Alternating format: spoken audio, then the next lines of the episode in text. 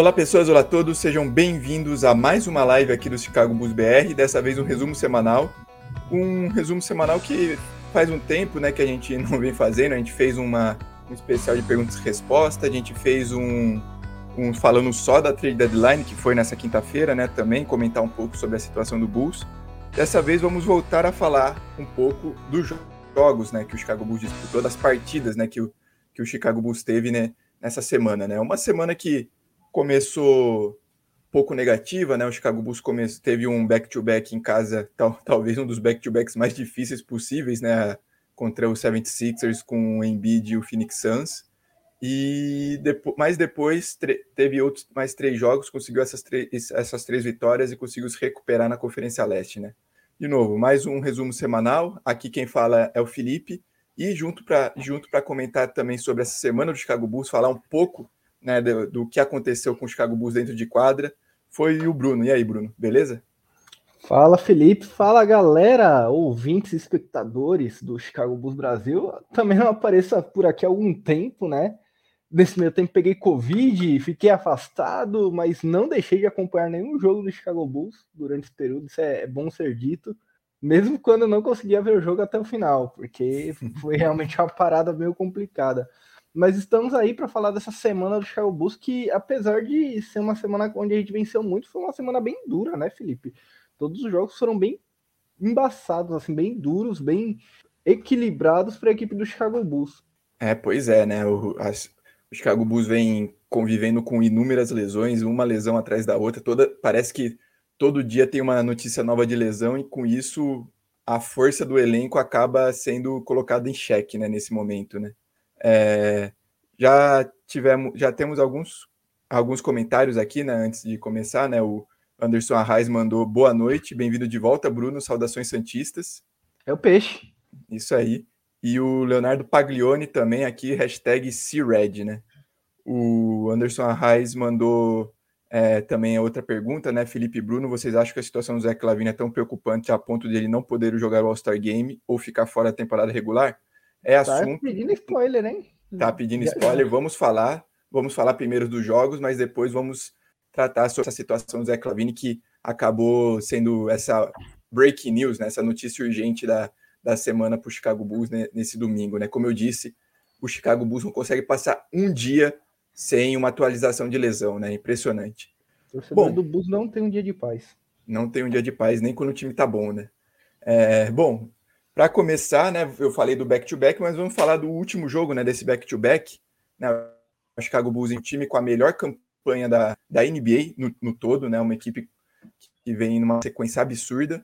Chicago Bulls perdeu num dos. No, eu não assisti todos os jogos do, da temporada, né? Eu assisti os jogos do Bulls, mas não assisti o, todos os jogos em si para fazer essa afirmação. Mas eu arrisco dizer, Bruno, que esse talvez tenha sido o placar mais mentiroso da temporada, porque o Suns dominou o jogo desde o início da partida e se não fosse o DeMar DeRozan no quarto quarto, em que ele sim, simplesmente é, decidiu não errar mais nenhum arremesso, e depois quando entrou o garbage time, né, entrou a, a turma do, do Terra, a turma do fundão lá do fundo de banco do Bulls, o Malcolm Hill anotou 11 pontos seguidos, e aí com isso o placar final foi o Chicago Bulls perder apenas de 3 pontos para o Phoenix Suns, né, mas a gente que assistiu o jogo viu o quão mentiroso foi que Phoenix esteve no controle o tempo todo, né?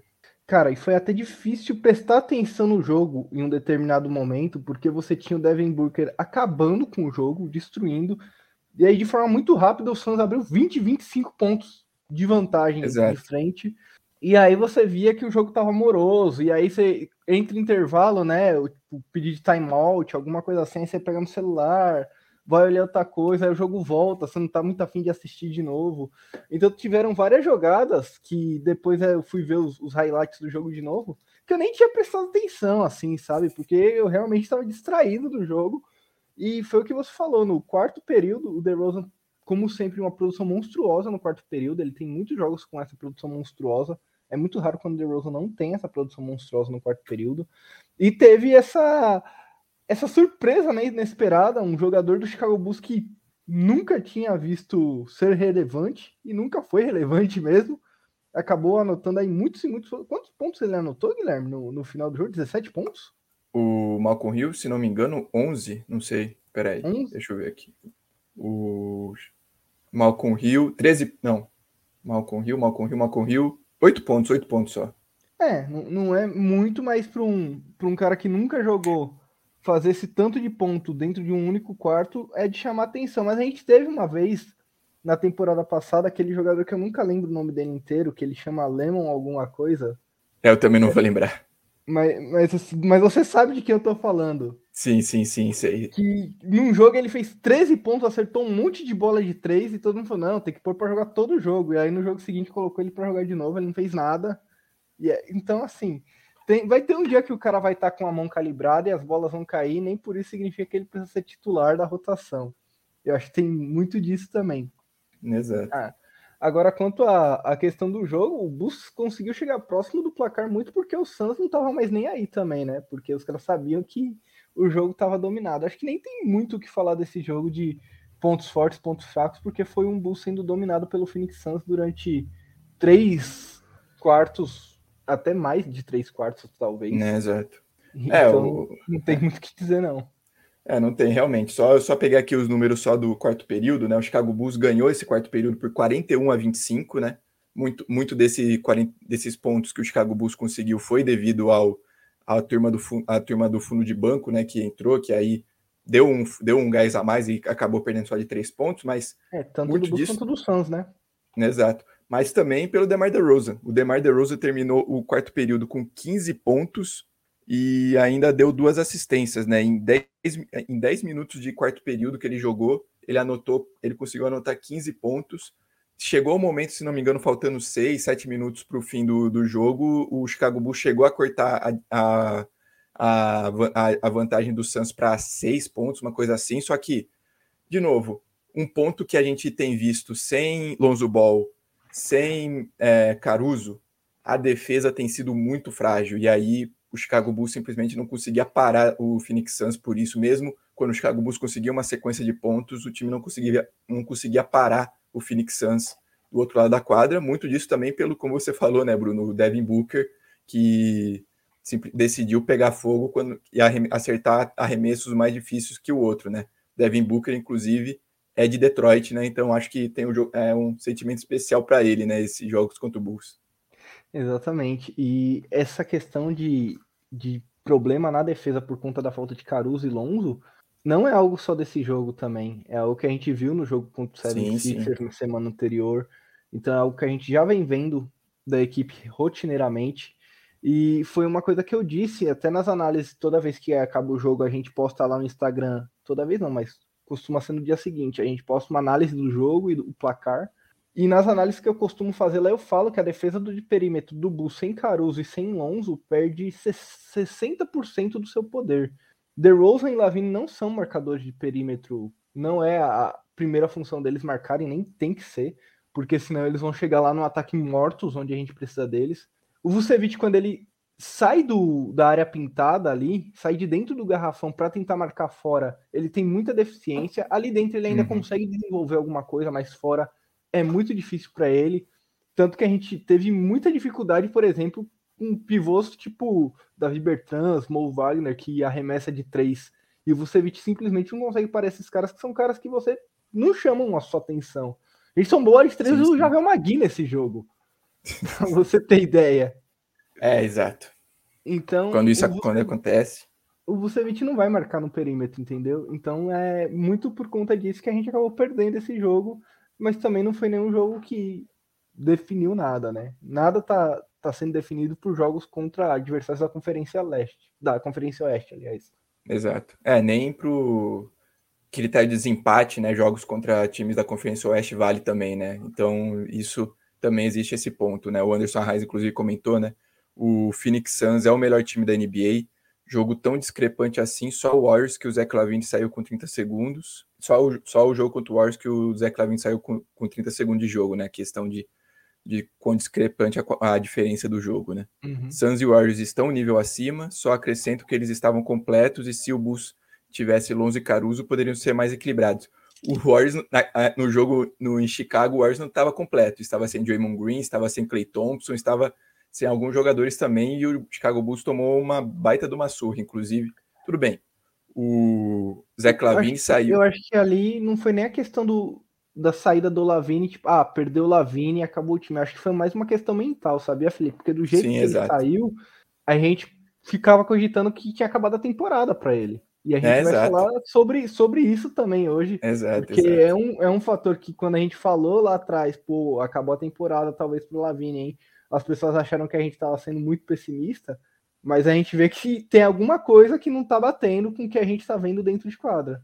Perfeito, perfeito, é isso mesmo. Né? O Lavini saiu, inclusive, esse jogo contra o Warriors foi o último jogo do Lonzo Ball até, até aqui, né? Ele também, depois do jogo, sentiu incômodo no joelho, ficou fora e aí, inclusive, teve que passar pela, pela cirurgia de atroscopia né, no seu joelho. Então, também o Chicago, Chicago Bulls foi, foi ali que começou também um pouco a, a, a queda, a, o, o, os inícios do, dos pesadelos torcedores do Chicago Bulls com tantas lesões, né?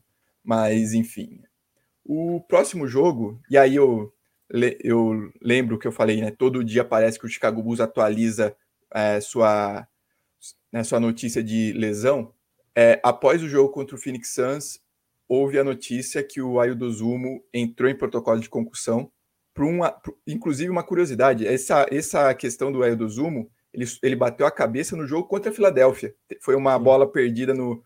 Né, que a bola foi por chão, ele acabou se chocando com o Embiid, com o Matt Thomas, e com isso ele bateu a cabeça.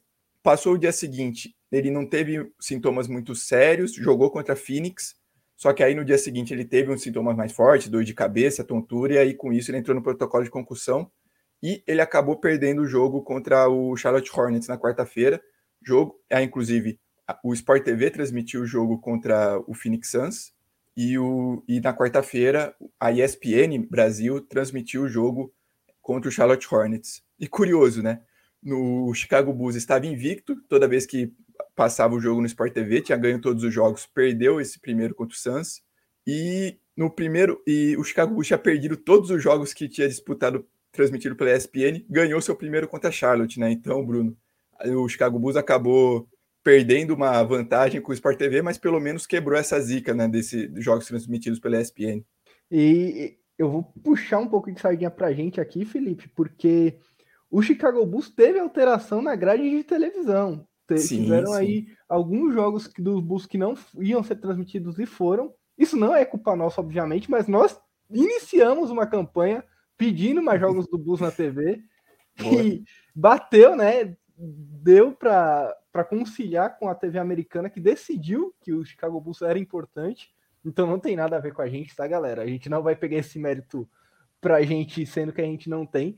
Mas é importante sim, porque vários perfis acabaram aderindo ao movimento e acabam mostrando para as emissoras de TV que o Chicago Bulls é sim relevante. Não que elas não saibam isso, né?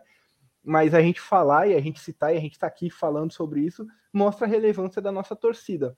Sobre essa questão de, de zicar, né? O pessoal não estava gostando mesmo que passasse jogo do Bulls na ESPN, porque jogava, perdia. Mas nesse jogo aí, na casa do Michael Jordan, o Chicago Bulls jogou como o Bulls dos anos 90 jogou muito o DeMar DeRozan, que, que joga... Eu não me canso de falar isso, Felipe. E eu vou até fazer uma cobrança para a Nike aqui, publicamente.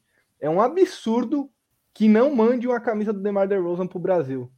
O Chicago Bulls só tem camisa de um jogador, que é o, o Zach Lavine.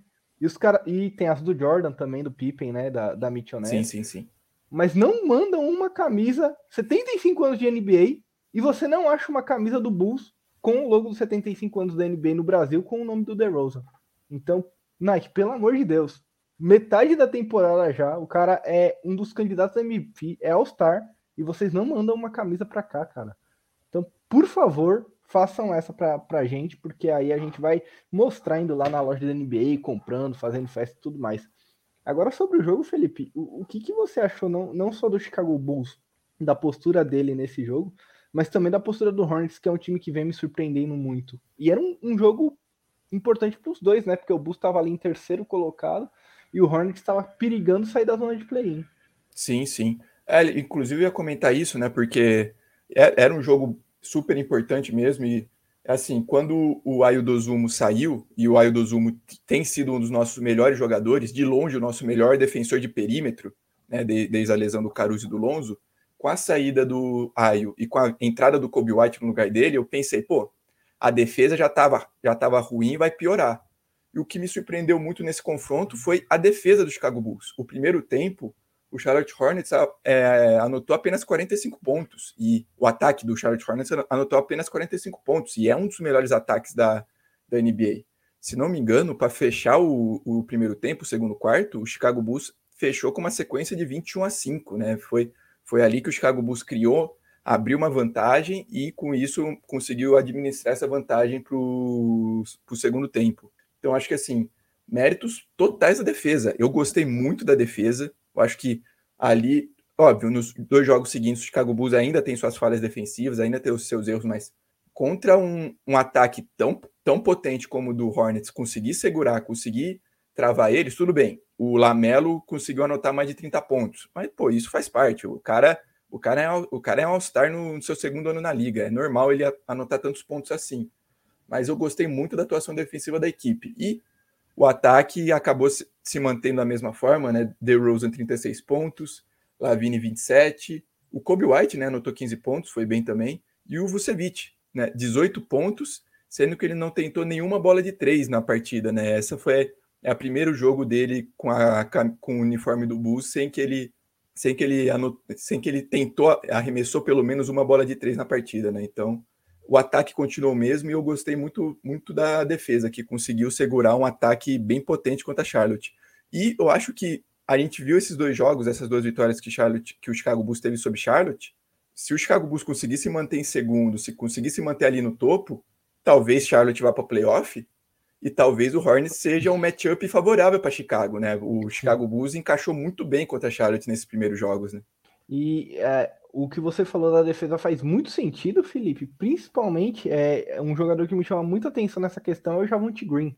Sim. Como o Stacey King fala nas transmissões, parece que tem cinco Javontes na, na é. quadra, cara. Ele tá em todos os lugares às vezes ele tá marcando, pressionando um cara na dobra, e aí rola um contra-ataque e ele tá finalizando o contra-ataque na ponte aérea. E ele é meio maluco também, porque ele tenta dar umas enterradas muito insanas. Ele, no último jogo, eu não sei se foi no último jogo ou se foi no jogo contra o, o próximo jogo, o jogo número 56, que foi contra o Timberwolves. É, o jogo contra, teve o jogo contra o Timberwolves e aí teve o jogo contra o OKC. Eu acho que foi no jogo contra o Timberwolves. Ele dá uma enterrada que ele cai é, de costas no chão.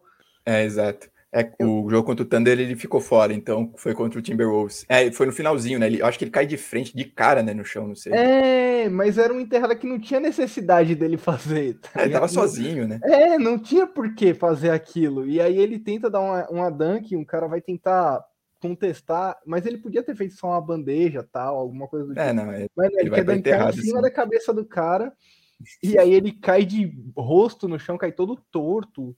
E, é. e, até não jogou contra o KC por causa disso, mas o, o Javonte Green ele é um, um fator muito preponderante na nossa defesa, e isso já me chamou a atenção quando o time estava completo, porque quando ele entrava na rotação do banco, o nosso banco tinha todo o poderio defensivo ali concentrado nele, às vezes. Então Sim. ele é um cara que é muito incansável, ele é um cara que puxa os companheiros para marcar também para cima. E como você falou, o Dozum é um cara que se tornou um marcador de perímetro muito forte e a gente não esperava nada do Dozumo, para falar a verdade, né? Nem que ele fosse esse jogador primordial na, no ataque, nem que ele fosse esse marcador tão competente quanto ele é na defesa.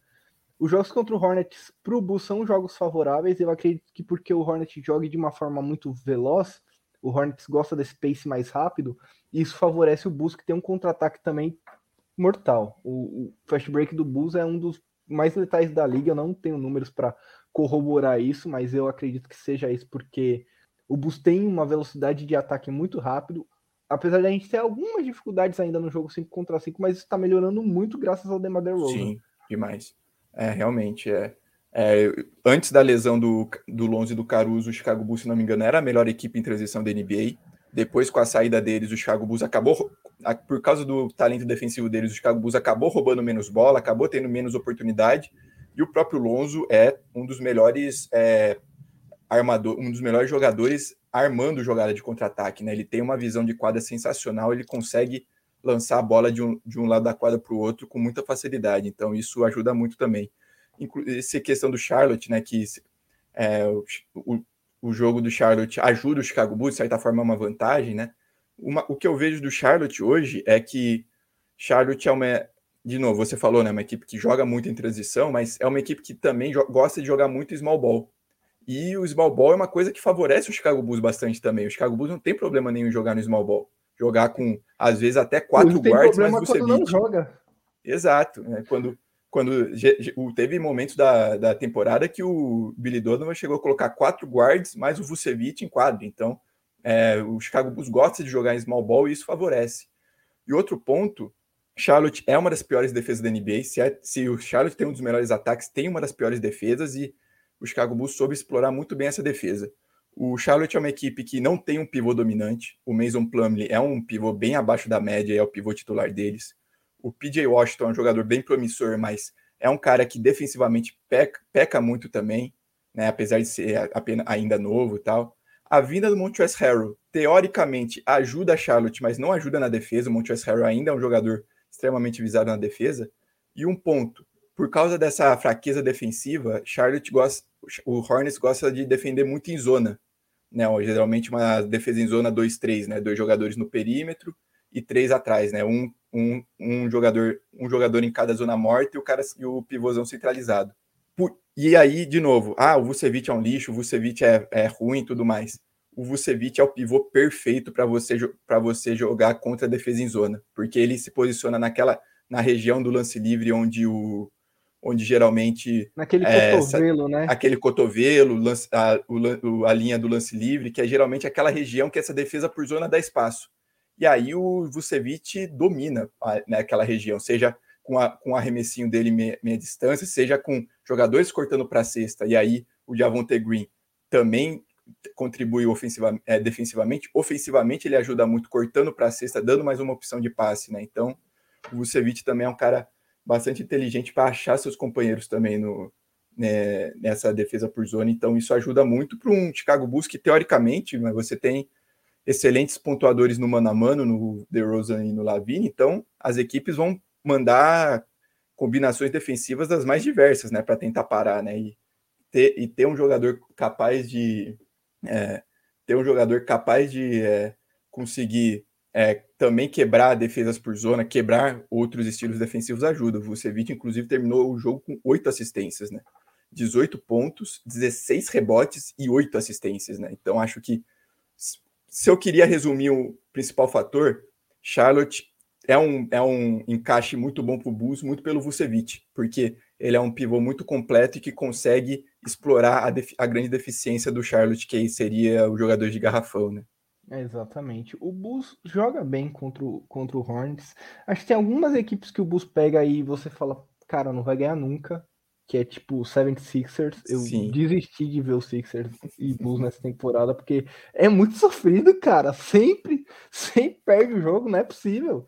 Não, é possível. E contra o Hornets eu já sei que vai ganhar. É, não tô falando isso desrespeitando a equipe, mas é porque, como você falou, o encaixe é muito bom para o Chicago Bulls.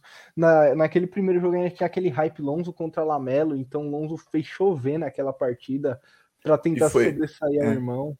E, e, foi o melhor jogo do Vucevic, né? tô 30 pontos naquela partida. Exatamente, e muito por conta do, dos passes que o Lonzo dava, ele achava o Vucevic em umas posições muito bem colocadas. Então tem muito disso também, e nesse momento, chegando à metade da temporada, tá na hora da gente começar a olhar a tabela mais como um todo, pensar quem vai ficar ali dentro daquela zona de play-in, quem vai passar desses jogos. E é uma vantagem também ter o play-in para o Chicago Bulls, porque o time que o Bulls pegar já vai vir de um confronto provavelmente Perfeito. muito pesado.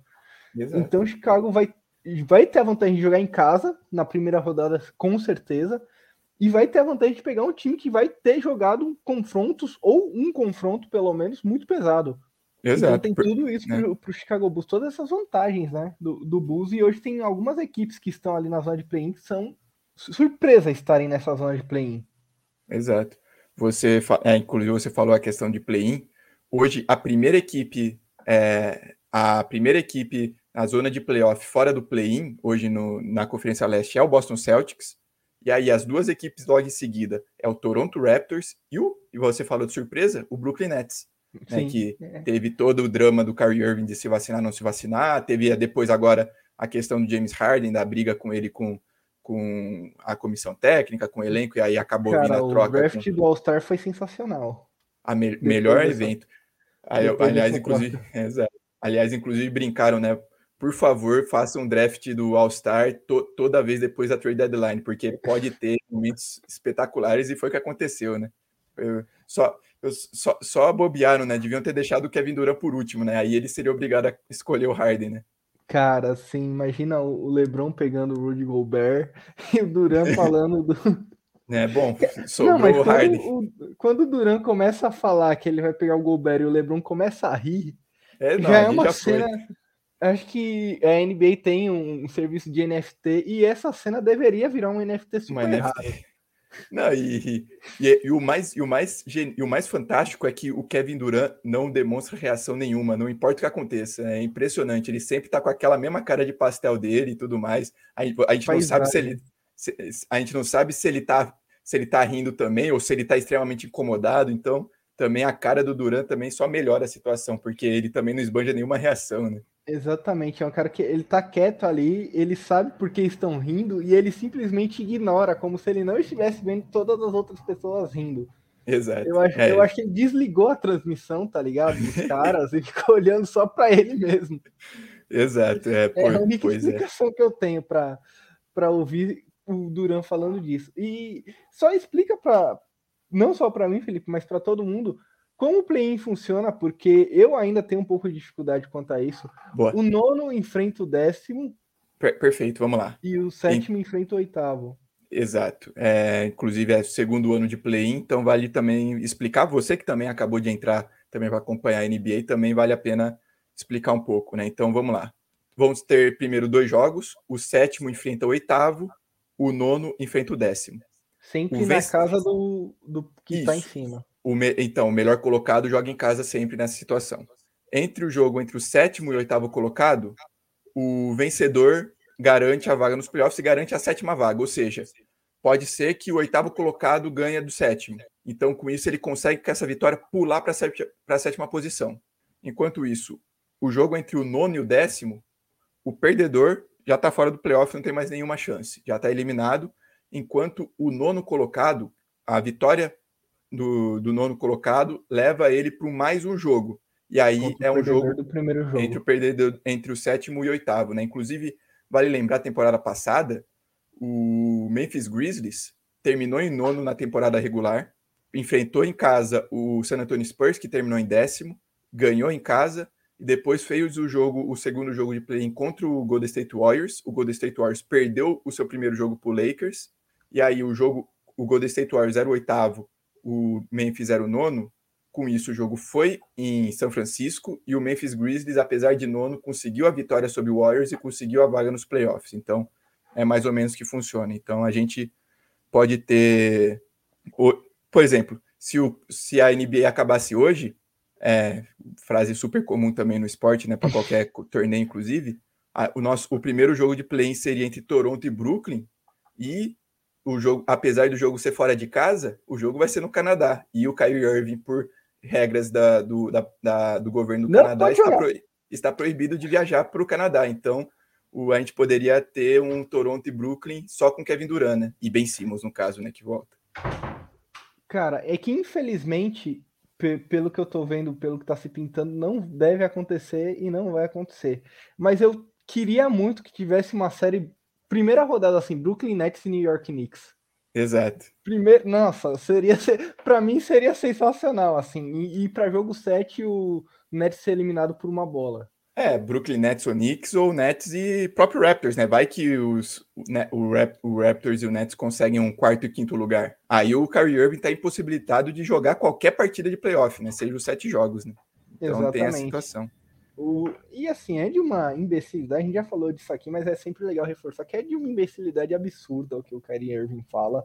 E não, não do que ele mas da posição dele, né? O jeito que ele fala. É, ele tenta explicar de uma forma burra, como a gente viu essa semana muitas, muitas pessoas falando. Ele tenta explicar de uma forma burra. É isso. Ele é, é. meio imbecil, assim. Não, então, essa essa posição é de uma imbecilidade incrível. É muito engraçado, né? Porque você ele pergunta essa situação, e aí, como essa situação de apenas jogar fora, ah, é muito triste, eu queria estar com meu com meu, com o meu time o tempo inteiro, pena. É, pena que eu não consigo fazer nada a respeito. E aí a resposta. Então, tem uma coisa bem simples que você pode fazer a respeito, né? Então. E, e é... não precisa nem ir no posto. Pra, pra galera que não manja, como é em Nova York, é tipo, em cada esquina tem um cara te oferecendo uma vacina. Tá Lá é sim. Lá, tipo, Em cada estação de metrô tem um maluco sentado na mesinha e falou: quer? O, e Estados Unidos chegou ao nível que você ganha vacina, você ganha um voucher para você ganhar, sei lá, você ganha desconto, sei lá, para ir para o Starbucks, para comprar coisa numa lojinha. Às vezes você até consegue ganha uma rixa, né? O número de uma rixa para ganhar no sorteio, né? Esse está o nível para você, para o, o pessoal nos Estados Unidos conseguir se vacinar, né? Cara, Inclusive... teve um estado no Canadá chamado Quebec, onde as pessoas só podem fumar maconha se se vacinarem. É, então. É. E aí a vacinação subiu 400%. É, então, para você ver os pe pessoal criando. É, temos alguns já outros comentários, né? O F Dias 1801, boa noite. Tem alguma notícia sobre buyouts? Ainda nenhum. Assim, a gente já tem alguns jogadores que já receberam buyout, um deles, inclusive, especulado para o Chicago Bulls, o Goran Dragic, né? Que foi trocado para o San Antonio Spurs. O San Antonio Spurs acabou de é, corta, é, fazer o buyout dele. Ele hoje está disponível. E o McKinney mas... deve tomar o buyout com isso. Exato, e aí o, o, o, Chicago Bulls provavelmente vai atrás de um guard e de um pivô, né, para ser reserva do Vucevic. Com isso, o que, o que listam é que provavelmente o McKinney e o Matt Thomas seriam os, os jogadores cortados do, do elenco para encaixar esses jogadores vindo de buyout. Mas por enquanto é isso. O Chicago Bulls tem alguns nomes especulados, esse é o Dragic, mas ainda está muito cedo para acontecer. Eu acho que depois do All-Star Game. coisa de Paul Millsap também, mas. Paul Millsap. Acho que o Paul Millsap é mais difícil, né? Porque o Philadelphia acabou cedendo do, o Andrew Drummond, né, para o Brooklyn. Uhum. Então agora eles não têm mais o pivô reserva. Talvez o Paul Millsap seja esse cara agora, né? Mas, mas enfim. Mas geralmente esse papo de buyout esquenta mais depois do All-Star Game, mais para março, né? Por enquanto ainda tem alguns jogadores que estão para sofrer buyouts, mas ainda precisam passar por alguns testes físicos para as trocas serem concluídas, né? É o caso do Dennis Schroeder em Houston, é o caso de outros jogadores. Então, o, a, o mercado de buyout se aquece realmente em março, né? Exatamente. O, o Leonardo FPS1, né? Boa noite, galera. Estou preocupado com essa lesão do Lavine, espero que não seja nada grave, né? Inclusive, acabou de sair o tweet do Casey Johnson, né? O, o Chicago Bulls joga nessa segunda-feira contra o San Antonio Spurs. O Zé Clavini já está fora, né? Já está fora, isso é esperado, né? Ele, ele vai ficar fora até. É porque o... ele vai para Los Angeles, né? Exato. O Javonte Green, que perdeu o jogo contra o KC, está questionável. E o Derek Jones Jr., que foi surpresa no último jogo também contra o KC, acabou jogando, também está listado como provável, né? Esse tweet de última hora do Casey Johnson sobre a, é, a lista de a lista de lesionados do Chicago Bulls, né? É, só, só para a galera entender, existe uma, uma diferença entre dúvida questionável, provável. Exato. Tem, tem uma é. mudança de porcentagem ali. Então, quando o cara fala que ele é questionável, ele já é diferente dele ser dúvida. Eu não sei exatamente qual é a porcentagem é, maior. Provável, você tem 75% de jogar. Questionável, 50%. Duvidoso, 25%. Então, de, do jeito que está listado, o Javonte Green tem 50% de chance de jogar contra o San Antonio Spurs, o Derrick Jones Jr., 75%. E o Leonardo FPS também concluiu, né? Só o fato do Matt Thomas sair já é motivo para se comemorar, né? Então, é, tem sido bem, bem complicado, né? O, o especialista de três que não acerta a bola de três, né? É, ele, ele é um cara que ele tem uma única função e ele não costuma acertar, mas eu vi que eu cheguei a pesquisar um pouco sobre ele, ele era um cara muito bom no catch and shoot. Sim. E eu acho que falta um pouco desse espaço para ele na NBA. Eu acho que quando ele pega a bola, já tem um cara em cima dele. E no basquete FIBA, não, na Espanha, não é assim. O jogo tem um outro pace, tem uma outra velocidade. É outro esporte, basicamente. Até as é regras hoje, são diferentes. Demais. E aí, a própria linha de três também é mais próxima do que a, a linha de três da, do, da FIBA é mais, é, é, mais, é mais curta, né? Digamos assim, a distância para o garrafão. Então Sim. Também tem isso. Né? É, Bom, então é, é isso. Exato. Falamos do, desse jogo contra o Hornets. Vamos falar do jogo seguinte, né? O Chicago Bulls enfrentou o Minnesota Timberwolves em casa o Bruno falou, né? É, semana complicada, jogos apertados e tudo mais. Esse era um jogo que foi apertado por três quartos, né? Inclusive, o primeiro quarto terminou empatado, o segundo quarto terminou com o Chicago Bulls liderando por um ponto, E o terceiro quarto terminou também, os times empataram o terceiro quarto, então o Chicago Bulls entrou para o quarto período liderando apenas por um ponto apenas também, né? Só que aí, o quarto período, foi aí que o Chicago Bulls dominou, né?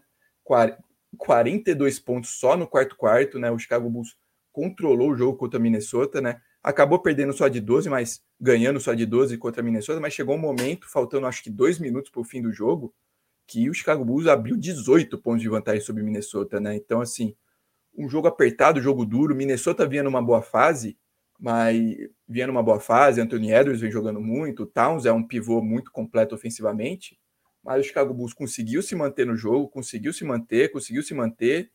E quando. E aí, é que nem o tubarão, né? Foi, cheirou sangue e aí, com isso, explorou, é, conseguiu pontuar um, um ponto atrás do outro, conseguiu forçar turnover e aí o Chicago Bulls conseguiu controlar o jogo e conseguiu uma vitória fácil sobre o Minnesota no final, né, Bruno? Jogo difícil com vitória fácil. Eu né? diria que foi isso. O Minnesota Timberwolves é um time que, no papel, quando você olha ele, é um time muito interessante, porque tem Beverly, tem Taos, tem Edwards, tem o DeAngelo Russell, que sempre foi um ponto de interrogação na NBA. Às vezes tem momentos muito bons, às vezes tem momentos onde ele não aparece. Contra o Bulls ele até apareceu, chegou a fazer 18 pontos mas não foi nada que a gente se assustasse. O Cal Anthony Towns é, é um jogador que. 18 pontos num péssimo aproveitamento, só 6 de 13 de quadra, né? É, exatamente, por isso na, nada que não nos assustasse, né? O D'Angelo é. Russell, ele tem jogos que ele explode e tem jogos que ele faz isso aí. E o Vucevic estava passando por uns problemas desses, assim, de ter um aproveitamento muito ruim em muitos jogos, assim, eu, e aí o Vucevic acabou se acertando nos últimos jogos, eu acho que ele definiu a função dele melhor. O Billy Donovan tem muito crédito nisso. Mas quanto ao Wolves, o Towns é um baita jogador, ele sempre foi um baita jogador, e o Anthony Edwards é uma força da natureza. Ele é um cara é que é extremamente agressivo, extremamente forte próximo à cesta. Era até difícil, às vezes, para o Bus parar ele, ele passava de dobras, então era um cara que dava muito trabalho para a defesa, mas como sempre, e a gente até acaba sendo repetitivo aqui.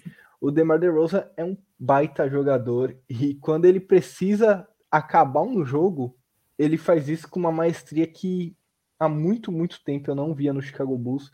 Eu acho que talvez no, nos tempos áureos assim do Derrick Rose, quando ele decidia realmente acabar jogos antes da, da primeira lesão dele no joelho, a gente tinha algo parecido com isso. Mas o DeMar DeRozan, ele é um cara que ele ainda chama atenção por ser muito tranquilo no último quarto. Ele não tenta aquelas hero balls. Ele Sim. sabe o que ele tem que fazer e ele faz isso de uma forma muito calma. Aquela bola que ele mata em cima do Patrick Beverly é sensacional. E ele é ainda provoca. Então, ele é um cara que tem hoje a cara do Chicago Bulls. É ele. A franquia depende muito dele. A cara do Chicago Bulls é ele.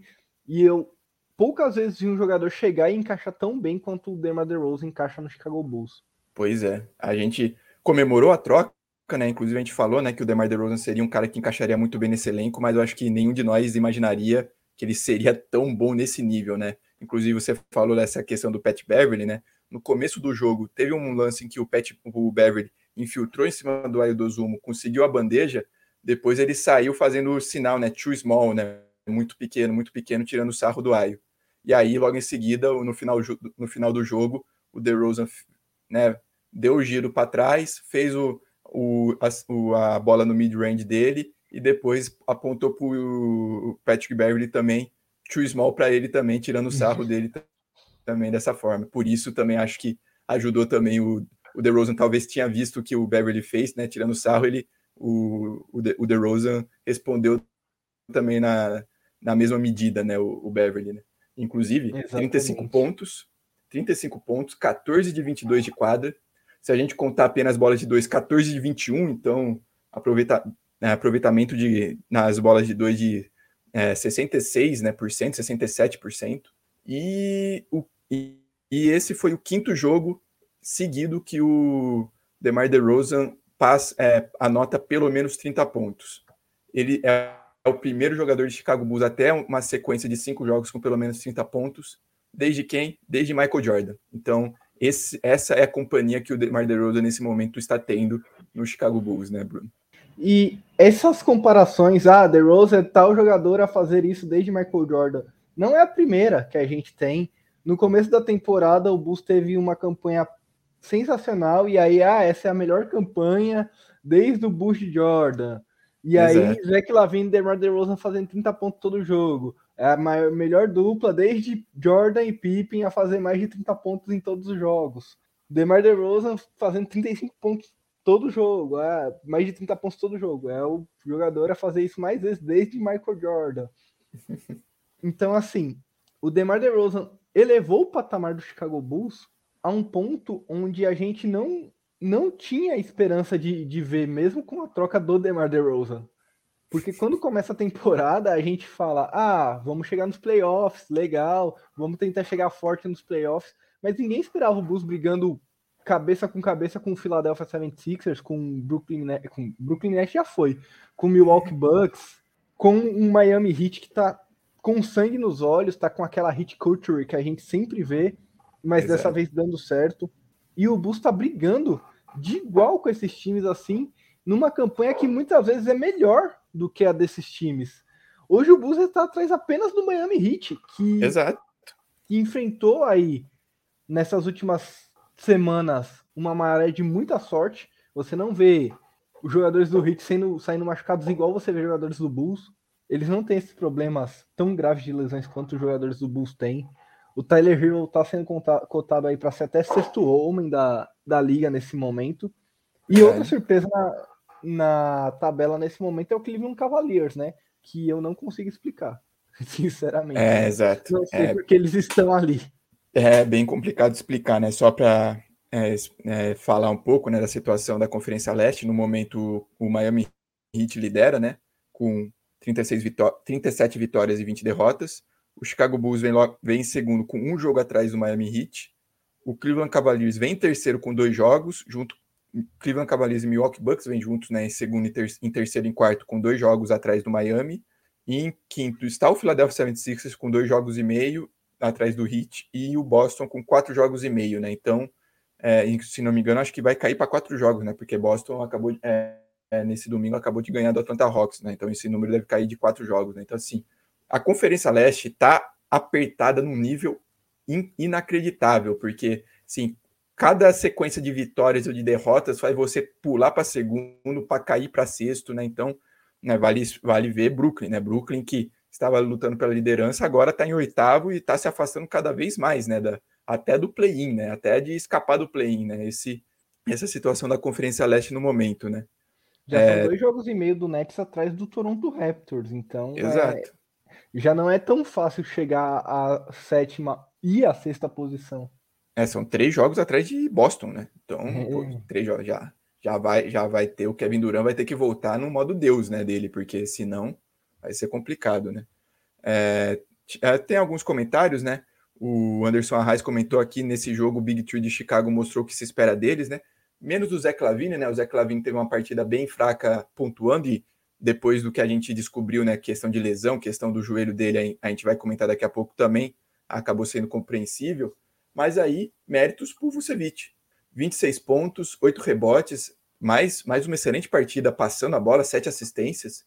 11 de 14 de quadra, sendo 9 de 10 na linha, é, nos arremessos de dois pontos, né? Então, é, muita gente estava xingando o Vucevic, o Vucevic era o pior pivô da, da história da NBA e tudo mais, e muita gente chegou a querer fazer essa comparação, né? De trazer o Carl Anthony Towns, que é super amigo do Zé Clavini e tudo mais, uma troca e tal. Essa troca nunca esteve disponível, o Minnesota Timberwolves não vai trocar o Carl Anthony Towns nunca, mas houve essa discussão. E o que a gente conseguiu ver nesse jogo contra o Minnesota, e assim, eu não quero comparar o Vucevic com o Towns e tudo mais, e o Towns é um All-Star, é um excelente jogador, mas o Vucevic é um melhor defensor que o Carl Anthony Towns, e o Towns, assim, apesar de ser um pivô muito completo ofensivamente e tal, às vezes ele me parece, não sei o que você vê, Bruno, um jogador muito passivo, né? Porque ele tem uma variedade muito, muito grande de arremesso, de, de jo jogadas ofensivas. Só que ele acaba se contentando né, com o Anthony Edwards arremessando mais, o DeAngelo Russell arremessando mais, né?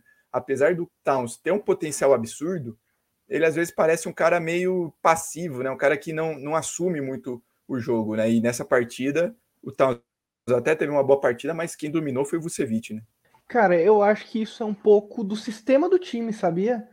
eu acho que nem é, é muito culpa do Cal Anthony Towns. Eu acho que as jogadas elas são armadas mais pro Anthony Edwards usar o ponto forte dele, que é a infiltração, ou aqueles Sim. arremessos que ele tem, e aí deixa o Taus um pouco de fora. Eu acho que aí falta um pouco do, do técnico colocar o Taus mais, envolver o Taus mais no jogo, sem ter que tirar ele ali da, de perto da cesta, porque a gente sabe que ele é muito perigoso perto da cesta. Longe da cesta, ele perde muito do perigo dele. E uma curiosidade é que eu tenho um NFT do Cal Anthony Taus, que eu estou querendo vender a qualquer custo.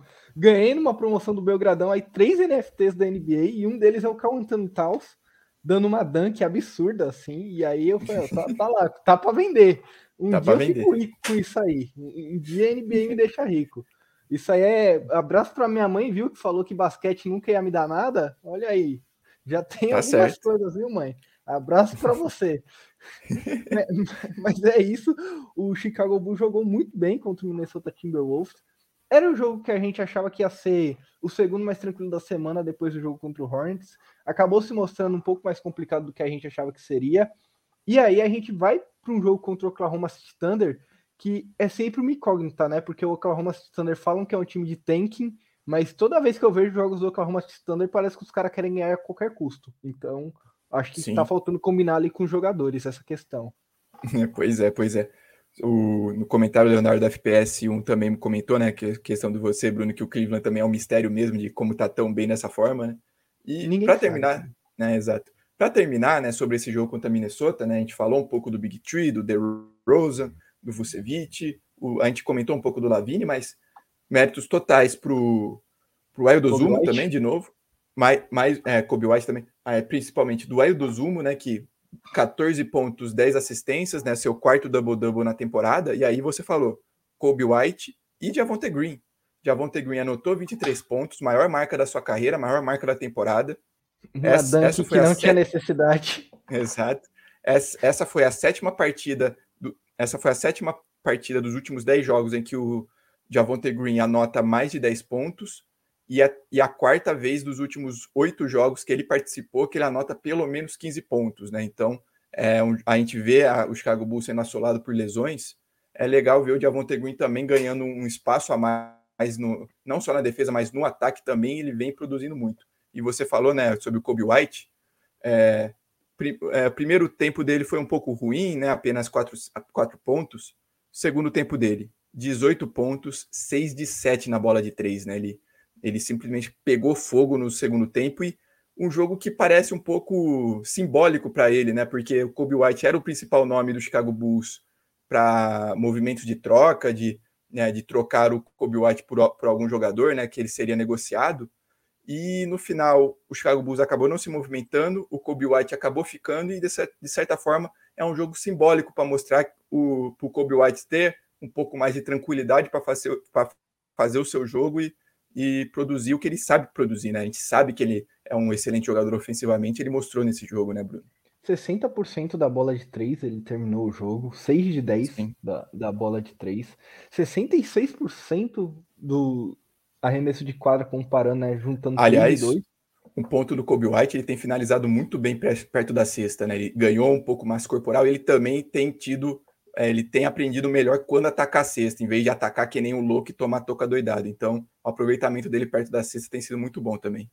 E a defesa dele tem melhorado muito também. Ele, você já tinha chamado a atenção sobre isso, e ele era um alvo quando ele jogava na, nas últimas temporadas, e hoje ele já consegue segurar ali jogadores que às vezes são até um pouco mais habilidosos que ele no perímetro, ou jogadores que têm um chute mais rápido, ele consegue chegar rapidamente nesses jogadores para contestar o arremesso. As dobras que o Chicago Bulls, de forma geral, e aí não só Kobe White, mas eu atribuo isso até mais ao Javante Green, as dobras que o Bulls fa faz são dobras que são muito, muito boas. São dobras que são feitas nos jogadores certos, nos momentos certos, e sufocam os jogadores, por exemplo, quando você faz uma dobra, e eu não tenho outra forma de dizer isso aqui, quando você faz uma dobra burra, você deixa um jogador livre numa posição que é muito fácil para o cara que está sofrendo a dobra passar a bola para ele. E o Bus consegue fazer a, a, dobra e girar a defesa ao redor de uma forma onde o cara que está na dobra não tem a opção de passe. Se ele for fazer o passe para o cara que teoricamente está desmarcado, ele vai ter que passar a bola ou por cima ou pela frente de um jogador do Chicago Bulls, e muitas vezes o Bulls acaba cortando a linha de passe nessa jogada e conseguindo os steals.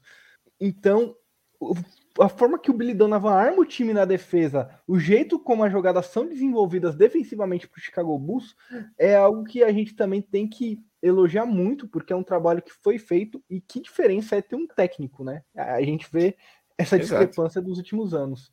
Perfeito, é isso mesmo. Né, temos alguns comentários, né? O, Leonardo FPS1 também mandou, né? O Fit Ayo e Vucevic é uma coisa que tá linda de se ver. Inclusive, eu peguei aqui os números. O Ayo Dozumo já deu 43 assistências para o Vucevic na temporada. Essa é a maior marca de assistências que ele deu para um, certo, um jogador na, né, na, nessa temporada pelo Chicago Bulls. Os segundos e os terceiros colocados que, que o, que o Ayo dá mais pass, dá mais assistências é o Javonte Green e o Kobe White. Se a gente somar é, o, a, o número de assistências para esses dois dá 34. Ou seja, se a gente somar o segundo e o terceiro jogador que ele mais dá assistências, ainda não chega no número de assistências que ele dá para o Vucevic. Então, esse encaixe dele com o Vucevic encaixou muito bem e, inclusive, é, é curioso, é, não sei, pode até ser coincidência, mas não parece ser. O momento em que o Vucevic começou a crescer na temporada foi o momento em que o Aildozumo virou titular e aí com isso ele conseguiu fazer esse joguinho de pick and roll, esse achar o Vucevic perto da cesta, né? O Aildozumo tem um tem um feeling muito bom, né, para acionar seus pivôs, né? Exatamente. Eu acho que é algo que o Vucevic tinha sentia falta porque quando ele jogava no Magic ele sempre recebia a bola em uma posição de finalizar a jogada e no Bulls não era assim. Sim. É, e o Lonzo Ball, né, que é o nosso armador titular, é um bom armador, tem um excelente aproveitamento de três, mas na meia quadra ele chega a pecar bastante, né? Ele não tem esse feeling mais ou menos como o Ayo tem, né? Por isso que às vezes ele tem mais dificuldade de acionar o Vucevic e o time como todo tem mais dificuldade de acionar o Vucevic, né? Bom, falamos um pouco desse jogo, vamos falar do último jogo que aconteceu nessa semana, né? O Chicago Bulls ganhou do Oklahoma City Thunder, 106 a 101, né? O Bruno falou, né, que o OKC tá tancando, mas faltou, faltou avisar os, os, os jogadores em campo, né? Em quadra, no caso. O OKC nessa partida estava sem o Shai Gildas Alexander, né? Que é seu melhor jogador. O Chicago Bulls não teve o Zé Clavino e o Green, né? Que foram poupados. O Javonte Green foi poupado. O Zé Clavino ainda com dores no joelho foi, também não jogou. Um jogo que começou apertadíssimo. O Thunder chegou a abrir 14 pontos no segundo quarto, mas Chicago foi ter calma, foi encaixando melhor a defesa, foi conseguindo alguns contra-ataques e mais uma partida em que o, o DeMar DeRozan decidiu dominar o jogo, né? É, o Anderson Reis, inclusive, comentou aqui, né, que o, são seis jogos do, do, do DeMar DeRozan com, com pelo menos 30 pontos, né? E o DeMar DeRozan, e esse jogo contra o Oklahoma City Thunder foi o quinto jogo seguido do DeMar DeRozan com pelo menos 35 pontos. Ele se torna apenas o segundo jogador do Bulls o segundo jogador da história da franquia a ter cinco jogos seguidos com pelo menos 30 pontos, 35 pontos. O outro jogador, bom, vocês já sabem, né? Não precisa nem avisar, nem precisa nem falar que é o Michael Jordan, né? É mais um, né? Mais um uma comparação aí Michael Jordan e DeMar DeRozan. É, pois é, pois é, mas assim, como falei, né, um jogo que você falou, né, a questão do Oklahoma City Thunder, que é uma equipe que joga bastante duro, joga bastante pesado, mas no final Chicago Bulls conseguiu uma vitória, conseguiu é, uma, é, uma partida que começou muito preocupante e tal, mas o Chicago Bulls acabou se recuperando, né? Inclusive 38 pontos do DeMar DeRozan e 31 pontos do Vucevic, né? A nossa dupla anotou 60, 69 dos 106 pontos do Chicago Bulls sendo fundamentais, né? O Vucevic, inclusive, dominou o garrafão do Oklahoma, já que é uma equipe que, se o Chicago Bulls gosta de jogar no small ball, o Oklahoma City Thunder gosta de jogar num super small ball, que eles têm basicamente cinco alas em quadra e nenhum de em quadra, e aí nenhum deles tem mais de dois metros, né? E aí nisso o Vucevic dominou o jogo, né, Bruno? Cara, a primeira liderança do Chicago Bulls nesse jogo foi 72 a 70 a 3 minutos e 42 segundos do final Sim. do terceiro quarto. Então, aí você vê que o Oklahoma City Thunder liderou boa parte da partida, e em alguns momentos abriu vantagens gigantescas, mas depois do intervalo, principalmente, o Chicago começa a reduzir a vantagem do Oklahoma City Thunder a passinho de formiga, a passinho de formiga, muito graças ao Demar DeRozan, muito graças ao Vucevic também. Os dois chamaram a responsabilidade do jogo e em alguns momentos ali, né, no, no final do jogo, você pensava que, ah, não sei, talvez, hein, porque mesmo quando o Bus começa a liderar, o Bus não dispara. Não é, ah, assumimos a Sim. liderança e encaminhamos. O jogo fica ali um ponto, dois pontos, um ponto, dois pontos, até que no final do jogo o Bus consegue finalmente matar ali, abrir quatro pontos de vantagem e é o suficiente para que Chicago mantenha a liderança até o final e consiga a vitória eu acho que a gente não precisa mais falar de, de DeMar DeRozan aqui, porque isso é algo que a gente aproveita demais. O DeMar DeRozan é um jogador que a gente já falou aqui por horas, então não precisa falar mais. Uhum. O Vucevic foi um cara muito importante, é isso que a gente está tentando enaltecer nessa semana, né, Felipe? Porque Sim. muito criticado o Vucevic durante toda a temporada, e a gente vê que ele, encaixado num sistema certo, fazendo as coisas certas, é um jogador importantíssimo. Não tem necessidade de ele ser aquele Vucevic do Orlando Magic que tinha que decidir todas as bolas. A gente tem outros jogadores para fazer isso hoje, e isso Perfeito. é um ponto bom, não é um ponto ruim, porque muita gente queria que o Vucevic fosse o principal jogador de alguma equipe para ter o volume que ele tinha, e não é necessário que ele tenha 30 pontos por jogo para o Bulls conseguir ganhar. Eu acho que Chicago, e é algo que eu já falei, Chicago saudável é uma equipe que bate de frente com qualquer outra equipe da NBA mas realmente precisa estar saudável. Desde o começo Exato. da temporada a gente não teve nenhum jogo onde todo mundo estivesse saudável, até porque o Patrick Williams não jogou nenhum ainda. E mesmo Sim. quando o Patrick Williams estava fora, a gente teve muito poucos jogos onde estava todo mundo saudável.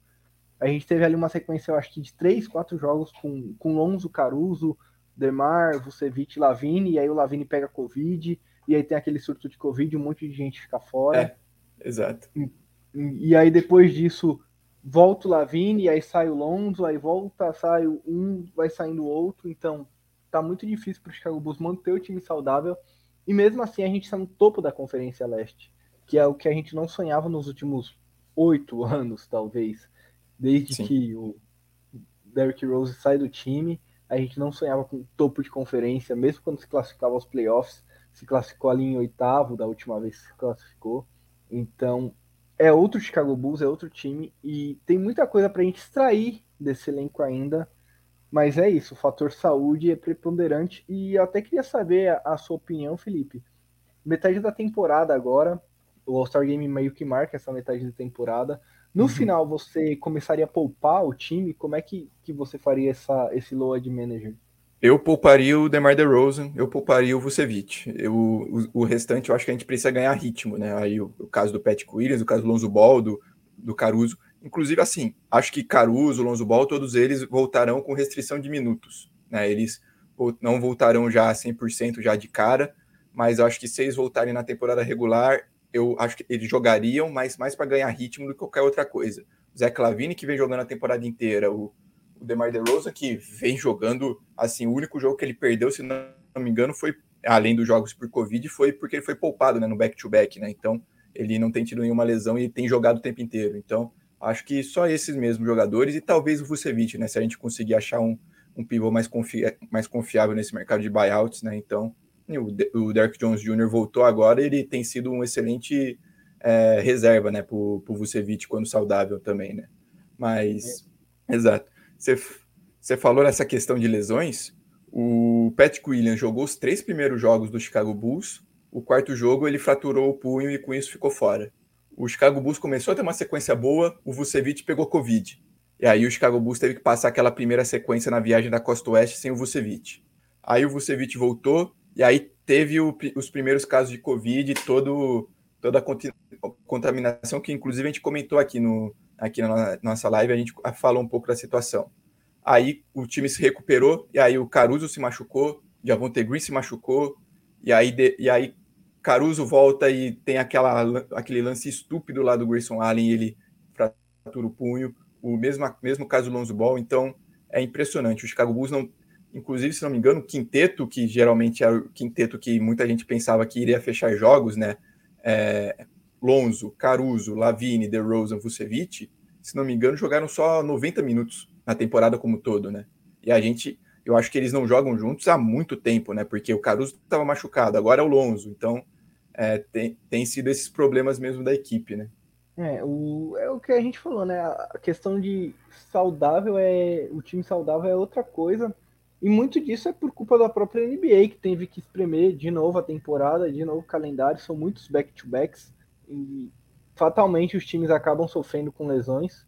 Mas o Chicago Bulls está sendo um dos mais castigados aí da Conferência Leste. A gente vê que tem outros times que também estão sendo castigados, né? O Nets é, é um exemplo claro disso. Uhum. O Warriors sofreu bastante com lesões também nessa temporada.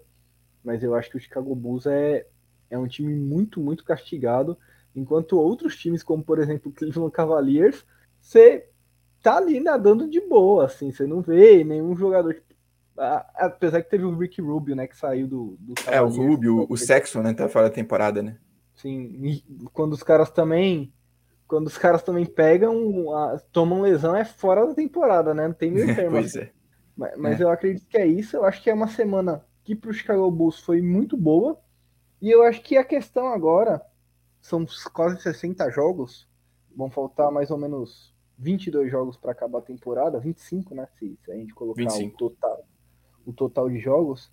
A gente não precisa mais se preocupar com tanto com posição. É claro que se manter entre os quatro primeiros é muito importante, mas eu acho que o ponto principal agora é começar a dar ritmo para os jogadores. Começar a colocar os jogadores de volta no sistema, e aí é como eu falei, a saúde é fundamental para isso. É por isso que a gente já está comentando aqui quem você vai poupar para os próximos jogos, quem deve jogar, quem não deve, quais, qual a quantidade de minutos que esses jogadores devem ter. Definir funções para cada um. O Dozumo tem novas funções, o Kobe White vem tendo novas funções.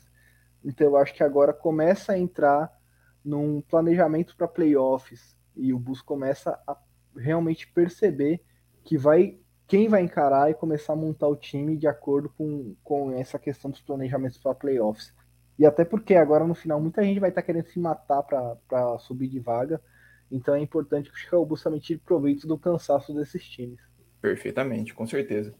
Para encerrar um pouco né, desse jogo do Thunder, né, só alguns comentários. O terceiro quarto, o Vucevic anotou 15 pontos. Né, dos 31 pontos que ele marcou, 15 foram apenas no terceiro quarto. E o terceiro quarto foi o, como você falou, Bruno, foi o primeiro momento que o Chicago Bulls assumiu a liderança no jogo. E outro comentário, Kobe White, né? Segundo tempo dele, 14 pontos, né? Então, assim, o Kobe White às vezes tem um pouco mais de problema de, às vezes, ganhar um ritmo, de achar o, o, seu, o seu arremesso. Chega nos momentos mais importantes, segundo tempo, jogo apertado, ele tem acertado, então, né, inclusive acertou quatro bolas de três, né, nesse segundo tempo e ajudou muito o Chicago Bulls pela vitória, né? Ajudou bastante. E também o Derek Jones Jr., né? O Derek Jones Jr., que era outro jogador que estava é, com a expectativa de ficar fora seis a oito semanas, né? Porque ele rompeu o ligamento do dedo, né? Se não me engano, o dedo indicador direito. Ele fez a cirurgia, ele passou pela cirurgia e, e aí, de repente, no dia do jogo contra o Thunder, apareceu a lista, ele está listado como questionável. E a explicação, né? Ele, mesmo fazendo a cirurgia, a, o, o dedo, foi o dedo indicador da mão direita. Mas como ele, ele é canhoto, né? Como ele arremessa com a mão esquerda, então, a, o staff do, do Chicago Bulls, a comissão técnica, achou que é, valeria a pena mandar ele jogar, é, deixar ele disponível para o jogo. E eu até brinquei depois da partida contra o Thunder, assim, eu não sei os, o quantos por cento o Derrick Jones Jr. estava nessa partida, porque estava sem ritmo de jogo e você via ele claramente in, incomodado com, com o dedo dele, né? Mas, assim, seja lá o, o quantos por cento ele, ele estava nessa partida, o Chicago Bulls precisou de cada por cento dele, porque também foi um cara fundamental, ajudou muito a equipe no, no segundo tempo também para conseguir essa vantagem, jogou muito bem o Derrick Jones Jr. nessa volta. Cara, e dedo é complicadíssimo, eu mostrei o meu aqui na câmera, porque também zoei quebrando, jogando basquete e nunca mais voltou, tá assim, vai ficar assim para sempre. E quando você vai arremessar, qualquer coisa que você vai fazer, parece que você tá usando a mão de outra pessoa para jogar. Né? E o Derrick Jones Jr., mesmo jogando dessa forma, conseguiu ser um jogador super importante para a vitória do Chicago Bulls. Então imagina quando ele já tiver com o dedo certinho, bonitinho. Vai ser um Exato. cara que, que vai ser preponderante ali, até porque a gente reclama muito do, do Vucevic, mas quando ele sai, o pessoal reclama mais ainda do Tony Bradley. Pois é.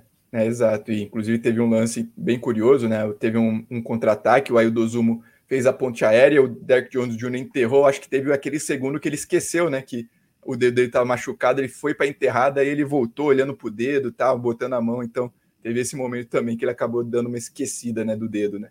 E é, o Dozumo também. Esquenta o corpo, né, aí esquece Exato. da dor.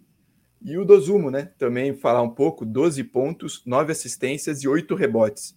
Ele ficou a dois rebotes e uma assistência de anotar o seu primeiro triplo-duplo da carreira, né, então mais uma partida super consistente do, do Calouro, né, 38ª escolha no geral do, desse último draft. Né? Se o draft fosse hoje, ele seria qual escolha, Felipe? Então, eu acho, acho curioso, muita gente tem comentado isso. Eu acho que ele seria escolha de loteria. Eu não sei qual, inclusive eu tenho que pegar aqui a lista do draft desse ano, mas eu acho que ele se, acho que a garantia é a escolha de loteria mesmo. É, tem, tem alguns caras, né, que estão jogando muito. O calouro do Santo Antônio Spurs, que eu não lembro o nome. O eu não lembro o nome do calor do Spurs agora, mas ele tá jogando pra caramba. Meu Deus, como é que é o nome do rapaz? O Primo? É, o Josh, o Josh Primo também Josh... Tá, tá, jogando bem. Mas tem, tem um cara que tá cotado já até pra, pra ser Rookie of the Year. O Ced Cunningham foi um cara que sumiu, né? Quem? O Ced Cunningham. Ah, sim, sim. É, também ah. caiu um pouco também.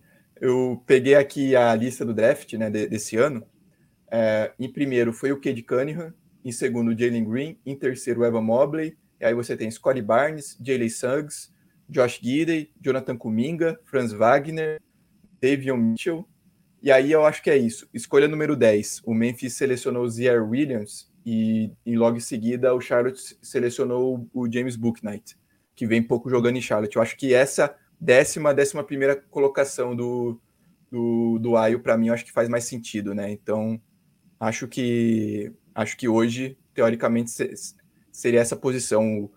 Anderson comentou aqui que ele, para ele, seria a, escolha, a oitava escolha geral, né, para o do Zumo. Né, e ele, na opinião dele, o, a primeira escolha nesse momento seria o Evan Mobley, né? É, então, o Evan Mobley tá jogando muito mesmo. É. Tem o Chris Duarte, que saiu na 13 terceira, mas, mas também vem jogando também muito tá bem jogando Indiana. Bem. Tá, tá muito bem. Assim, o, o Ayodozumo foi selecionado para aquele jogo do Rising Stars da NBA, né, em que eles pegam 12 jogadores calouros, 12 jogadores do, no segundo é, ano, hoje, mais ano quatro jogadores um pouco, né? da, Sim, porque eles adicionaram também os quatro jogadores que vêm da D-League, né? Que são é, uhum. esses jogadores que estão para se desenvolver, né? Para o próximo draft, que acabaram não indo para nenhuma universidade, né? Então eles adicionaram esses jogadores, mas agora são 12 jogadores é, calor, jogadores segundanistas o Ayodozumo está nessa lista. Ele é um dos dois jogadores calouros. Então, você já automaticamente pensa, ele é um dos 12 melhores calouros da NBA né, nesse momento, né? E como é que vai funcionar esse Rising Star, Felipe? São seis é, times? São, é, exato. São quatro times. São é, 12, 20, 24, 28 jogadores. Eles dividem por quatro times de sete. E aí vão ser dois jogos, é, uma semifinal, duas semifinais e a final no, né, no mesmo dia, logo em seguida, para definir o, o time campeão do Rising Stars, né? Inclusive, é, tinha, o Aidozu... Tim Worth, tinha Zion, Tim Peyton e Tim Barry. Isso que eu ia falar. Ele foi draftado, né? Já a gente já falou do draft do All-Star. O Wild foi draftado no time do Gary Payton, que se você se você lembra um pouco do Gary Payton, o apelido dele é a Luva, um dos maiores defensores de perímetro da história da NBA. Então, tá em boa companhia o Ayo para treinador nesse momento, né? Então são o quatro Anderson... jogos, são dois jogos, aliás, para definir a final. a final. e a final. Exato. E o Anderson Arraes comentou aqui que o Ayu está melhor do que o Jalen Green hoje, né, do, do Houston Rockets também.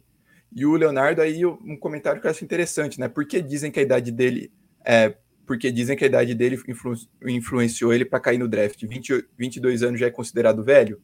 Sim, é considerado velho, até porque você vê os, as primeiras escolhas, o Cunningham, o Green, o Mobley, o Barnes. Então, são todos jogadores de 19 para 20 anos. O Patrick Williams, temporada passada, veio, foi o segundo jogador mais jovem, né? Inclusive, o Patrick Williams é mais novo que o Scottie Barnes, né? Que é calor do Toronto Raptors hoje, né? Então, o Patrick Williams tem apenas 20 anos. Essa é uma questão para o Ayodozumo cair tanto no draft, né? A idade dele, 22 anos. Eu acho que tem outro ponto. Aí eu gosto de comparar mais ou menos com o do, do Fred Van Vliet, né? Porque o Fred Van Vliet não foi draftado, né? É diferente do Ayo, foi escolhido na segunda rodada, mas tanto o Ayo quanto o, o Van Vliet são jogadores muito sólidos no college, jogadores que fazem de tudo um pouco, bons defensores, bom ball handling, tem um arremesso de três, é um bom passador, mas eles não têm nenhuma especialidade, eles não são especialistas em nada. E aí alguns scouts, alguns times preferem que o cara seja... Exato, é tudo ali, ok, nota 5, 5,5 em todas as questões. Ele não tem uma nota, C, uma nota 7, uma nota 7,5 no, num quesito, que aí faz os, os olheiros abrirem os olhos, né? E aí eles acabam pegando um pouco mais por um cara que seja mais especialista, que você tem uma noção onde você pode construir o jogo dele, né? E também pela idade, né? 22 anos, teoricamente já é uma, uma, uma idade avançada para um calouro, né? É, o que acontece? Tem lá o, o freshman, sophomore, junior, senior e o. Se eu não me engano, o Dosum passou três anos na faculdade, né? Três anos, foi isso. Três anos. Então, isso então... também influencia, porque o cara, quando ele entra na faculdade, o, o chegou até o Junior, que é o terceiro ano. Normalmente na NBA são draftados primeiros freshmen, né? Que são jogadores que estão no primeiro ano de faculdade. E os sophomores são, já são draftados um pouco abaixo. Para draftar Exato. um júnior é muito mais difícil. E assim, sênior é quase impossível. É, raramente. Sênior na a, a, única exceção é o Chris Duarte, né? Que também já entrou, acho que com 23, quase 24 anos. Né? Sim, então, mas o, exato o Arraiz, o, o Arraiz falou aqui, né? O Ayo Dozum tem a mesma é. idade do Kobe White. O Kobe White ele foi draftado como um freshman e o, o Ayo foi draftado como júnior. Exato. E, e, é mais ou menos a, a mesmo tempo, né? Porque os dois anos a mais que ele ficou, o Kobe, né, é, disputou na NBA já direto, né? Então tem Exatamente. isso, né? E aí você vê que apesar dos dois terem a, a, mesma idade, o Kobe é um jogador muito mais acostumado a jogar NBA, né? Sim, exato. O, o F. Dias também comentou de novo alguma notícia sobre buyouts. E outro comentário aí, o próprio Anderson Arraes comentou também, né? Moses Brown no Bulls, o que acham? será avaliado antes do Bulls fechar com ele, mas foi chamado para ir no United Center, segundo Daniel Greenberg do Sports Chicago, né? Eu vi, né, o Moses... então. É, então, vamos que vamos. É, sobre questão de o Moses Brown. O Moses Brown é um jogador que eu gosto, é um jogador que tem momentos muito interessantes, inclusive teve um jogo que, se não me... com o próprio Bulls, né, ele anotou 20 pontos, né, no jogo, no jogo contra Chicago. É um cara com físico espetacular, um cara gigante, com braços gigantes e que se movimenta bem pelo tamanho dele. Só que eu tenho um pé atrás com ele porque nenhum time dá chance para ele. Ele jogou em Oklahoma, jogou bem quando jogou, aí ele foi trocado para Boston, né? Na troca que o, o Boston fez para mandar embora o, o Kemba Walker, e aí recebeu junto o Moses Brown. E você pensou, beleza, Boston vai desenvolver ele, vai querer usar ele. Aí ele foi cortado. Aí o Moses Brown recebeu uma chance em Dallas. Não joga, foi cortado de novo. Então, assim, é um jogador com potencial, é um jogador que eu gosto, mas eu tenho esse, essa pulga atrás da orelha. Por que os times não dão chance para ele, né? Então, talvez tenha algo a mais, né? É um dos nomes do buyout, né? De pivô, né? Tem outros nomes, o Tristan Thompson, o próprio Robin Lopes, né? Em Orlando, né? Mas, assim, eu gosto do Moses Brown, é de longe o jogador com maior potencial dentre os nomes de buyout, mas eu tenho essa questão, né? Pô, ele tem esse potencial enorme, mas por que nenhum time quer apostar nesse potencial, né, Bruno? Cara, é... aí são coisas que a gente não tem acesso, né? A gente não tem insiders, e nem os insiders, na verdade, sabem. Mas normalmente quando acontece isso é porque o cara apresenta alguma deficiência muito forte no, no treino, na Sim. avaliação do técnico, e são coisas que não saem pra gente.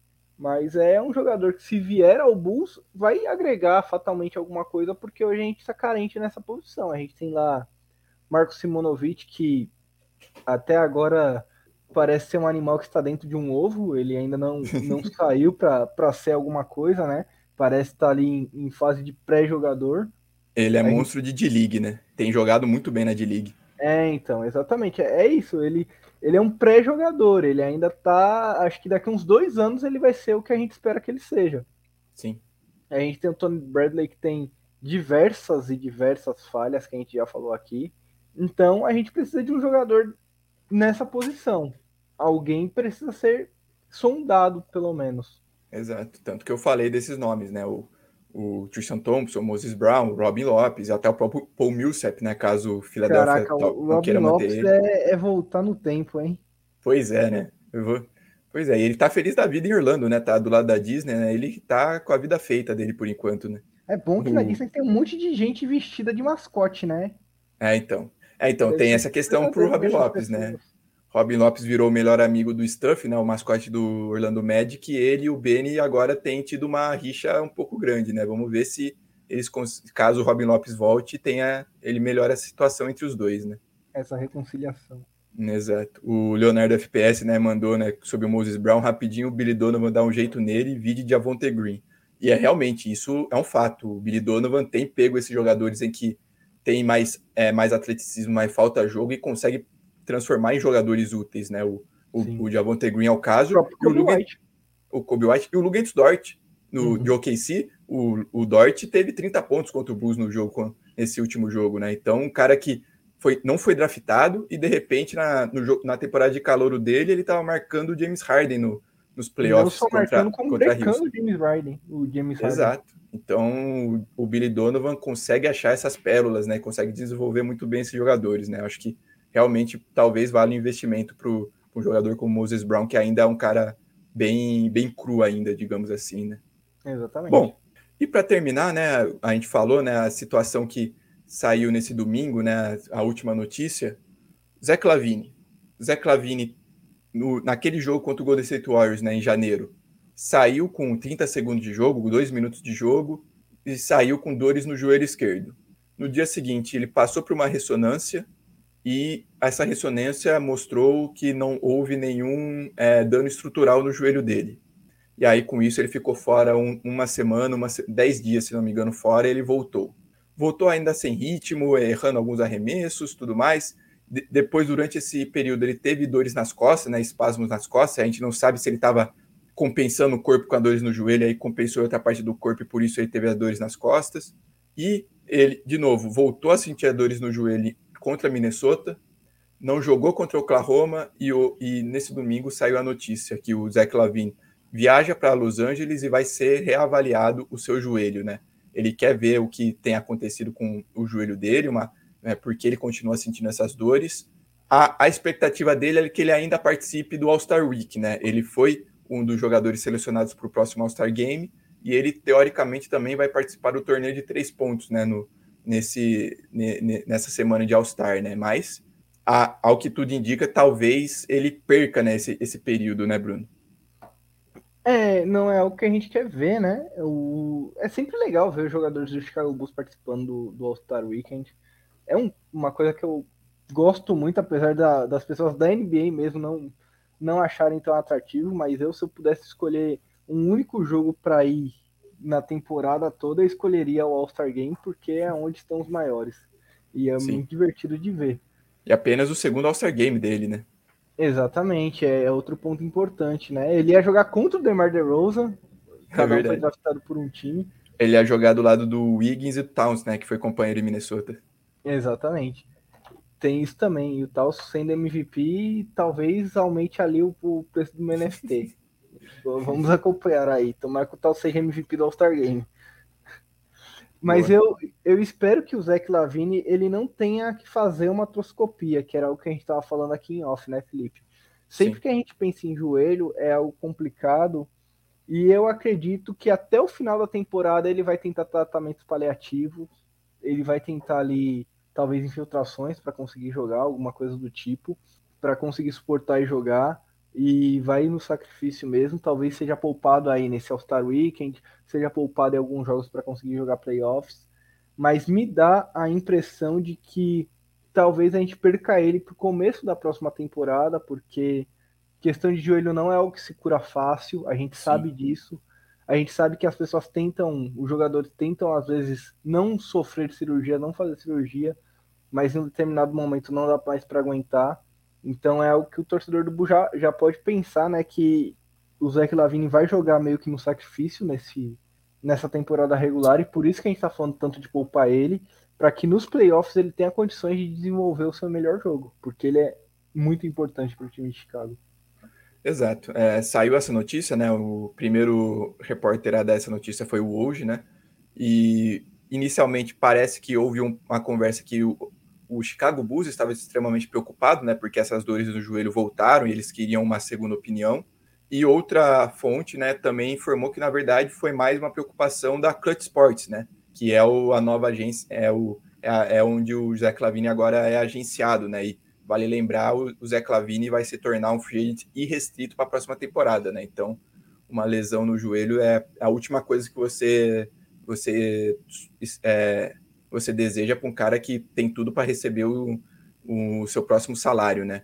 Mas e aí a questão é essa, né? A questão ele quer jogar o, ele quer participar né, das festividades, ele quer participar do jogo do All Star Game, mas acho que existe essa preocupação das dores do joelho dele. Ele provavelmente será poupado, né? Pro, né? Ele não, ele, acho que, é, acho que dos eventos, acho que assim já está quase certo que ele não vai jogar os próximos dois jogos antes do All Star Game do Chicago Bulls, né? Contra San Antonio e contra Sacramento. E ele provavelmente deve perder essas festividades então, teoricamente, o, a, a, visão mais otimista ele voltaria na quinta na quinta-feira da outra semana contra o Atlanta Hawks, né? Que seria o primeiro jogo do Bulls depois do All-Star Break, né? Mas é aquele negócio, né? Você não sabe como vai ser essa ressonância, como está o joelho dele, talvez ele precise ficar mais um tempinho fora, né? Então, é, ver como vai ter, ser essa situação, né? Porque, assim, a vantagem é não é o joelho em que ele sofreu a ruptura do ligamento, né? Foi no joelho uhum. direito. Então, assim como no, a primeira ressonância que o Chicago Bulls fez no joelho esquerdo dele mostrou nenhum dano estrutural, acho que a esperança é essa, mais alguns, mais um incômodo, mais um, um desconforto que, dependendo da situação, ele consiga sobre, ele consiga jogar durante os playoffs, né, Bruno? É, a preocupação nossa agora é playoffs, né? Mesmo que falasse, ah, ele vai ficar fora da temporada regular até 10 dias antes dos playoffs. Beleza. Nosso problema agora é mais playoffs mesmo. Exato. Então acho que é isso. Acho que é preocupação, mas eu acho que assim, ele vai ter pelo menos uma semana de descanso, né? Ele jogou na sexta-feira, né? Aliás, quase duas semanas de descanso, né? Ele jogou sexta-feira é. contra a Minnesota. E até essa folga aí. Né, exato. Ele jogou sexta-feira contra a Minnesota. Ele, vai, ele não vai jogar né, os próximos dois jogos, All-Star Game, o Chicago Bulls joga só só na quinta da outra semana, então ele terá teoricamente 14 dias sem, sem jogar, né? Essa lesão que ajuda, né? Que vai ser um, vai ser um período maior do que quando ele ficou fora, né? Pela, pelo primeiro desconforto dele, né? Que ele ficou só 10 dias. Então, a expectativa é que a, essa ressonância em Los Angeles não demonstre nada sério e ele consiga se recuperar, né? E é, para terminar também. O pessoal né? fala que tá saindo por causa do carnaval. Pois é, né? É um, é um perigo, né? E, e para terminar, né, inclusive para essa questão de lesões, já que o Chicago Bulls está lotado delas, o Anderson Arraes comentou, né, o Patrick Williams treinou hoje sozinho, mesmo sem jogo. Acham que o retorno no fim de março é o, é o fim de março conforme a previsão, inclusive essa notícia. Não sei se foi o Casey Johnson que trouxe, mas uhum. o, a comissão técnica do, do, Chicago Bulls deu o dia de folga para o elenco, né? Vai jogar só na segunda, no domingo, deu o dia de folga, vai jogar só na segunda contra o Spurs. E o Patrick Williams foi o cara que foi o único que jogou, né, no, treinou no Advocate Center, né, é, alguns arremessos, alguns treinamentos. O Patrick Williams não está jogando, não está mais com a sua proteção do punho, né, ele já está com a sua mão livre, teoricamente, e a previsão que o Casey Johnson, né, o principal insider do Chicago Bulls, deu é metade de março, né, então isso daria, de certa forma, uma, uma marca de 10 jogos dele de disputar a temporada regular. Então, eu acho que essa possibilidade é real e eu acho que tem boa chance do Pat Williams voltar a metade de março, talvez até junto com o Lonzo Ball, com, até com o Alex Caruso, né, Bruno? Eu acho que sim. Eu acredito que o Pat volte junto com eles e a gente veja o time no final da, da temporada regular jogando todo junto, que é o maior desejo que a gente tem.